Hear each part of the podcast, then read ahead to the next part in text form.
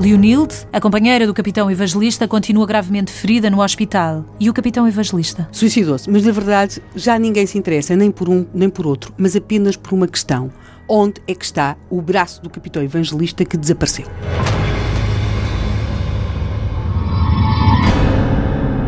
O braço do capitão evangelista.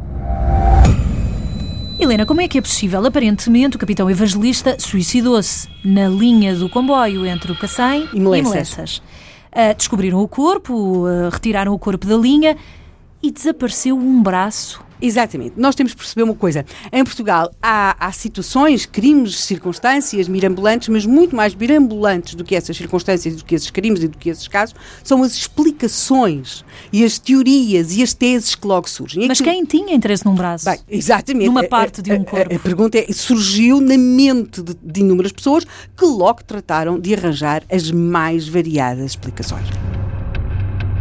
Nós temos, a dado momento, um juiz de paz, um escrivão, um inspetor de saúde e um médico municipal que constatam que nos despojos do falecido, como eles dizem, falta um braço mas também têm de ir sucessivamente desmontando as diferentes teses que vão aparecer. E têm de saber quem era, no... não é? Entretanto, descobriram quem era e a história. Chegaram a Leonilde? A Leonilde continua no hospital. Mas chegaram a Leonilde, Leonilde chegaram à agressão, perceberam, andaram isso, para trás. Tudo, tudo, isso é óbvio e claro. De facto, o mistério centra-se naquele braço que desapareceu. E nós temos, a dada altura, a vermos a, surge a tese de que o capitão evangelista não se teria suicidado e de que o seu braço, sim, teria sido cortado cortado com um instrumento cortante. Por quem? Um punhal, Leonil uma faca. Hospital, mas alguém para vingar aquela agressão que ele tinha feito. E aí vemos o juiz de paz, o escrivão, o inspetor de saúde e o médico municipal a garantirem que, de facto, o braço do capitão evangelista não fora cortado por nenhum objeto cortante, não tinha havido, digamos, Não tinha sido o cunhado do, entre, do, do entroncamento. Nem, nem qualquer outro cunhado aparente de Leonildo, mas tão só o rodado da máquina de comboio. E, portanto, as atenções, nem sequer tinha sido algum daqueles vizinhos que tinha uh, agredido o capitão evangelista, porque note-se que os vizinhos tinham acorrido aos gritos de Leonildo.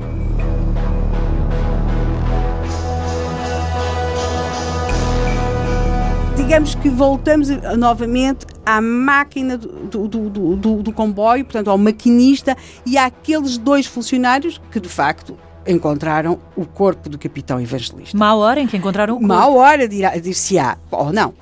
É assim, note que há um deles que diz que tinha pegado no braço do capitão evangelista, que o colocara junto do cadáver, que o tapara com um lençol. Então o que é que aconteceu depois? É isso que o Procurador e da República... Quem é, que, quem é que queria um braço? Exatamente, é isso que o Procurador da República não para de lhes perguntar desde aquele dia 9 de março, ou seja, toda esta tragédia acontece a 6, e a 9 de março, 8 de março, temos o Procurador da República a perguntar insistentemente àqueles dois homens, não é?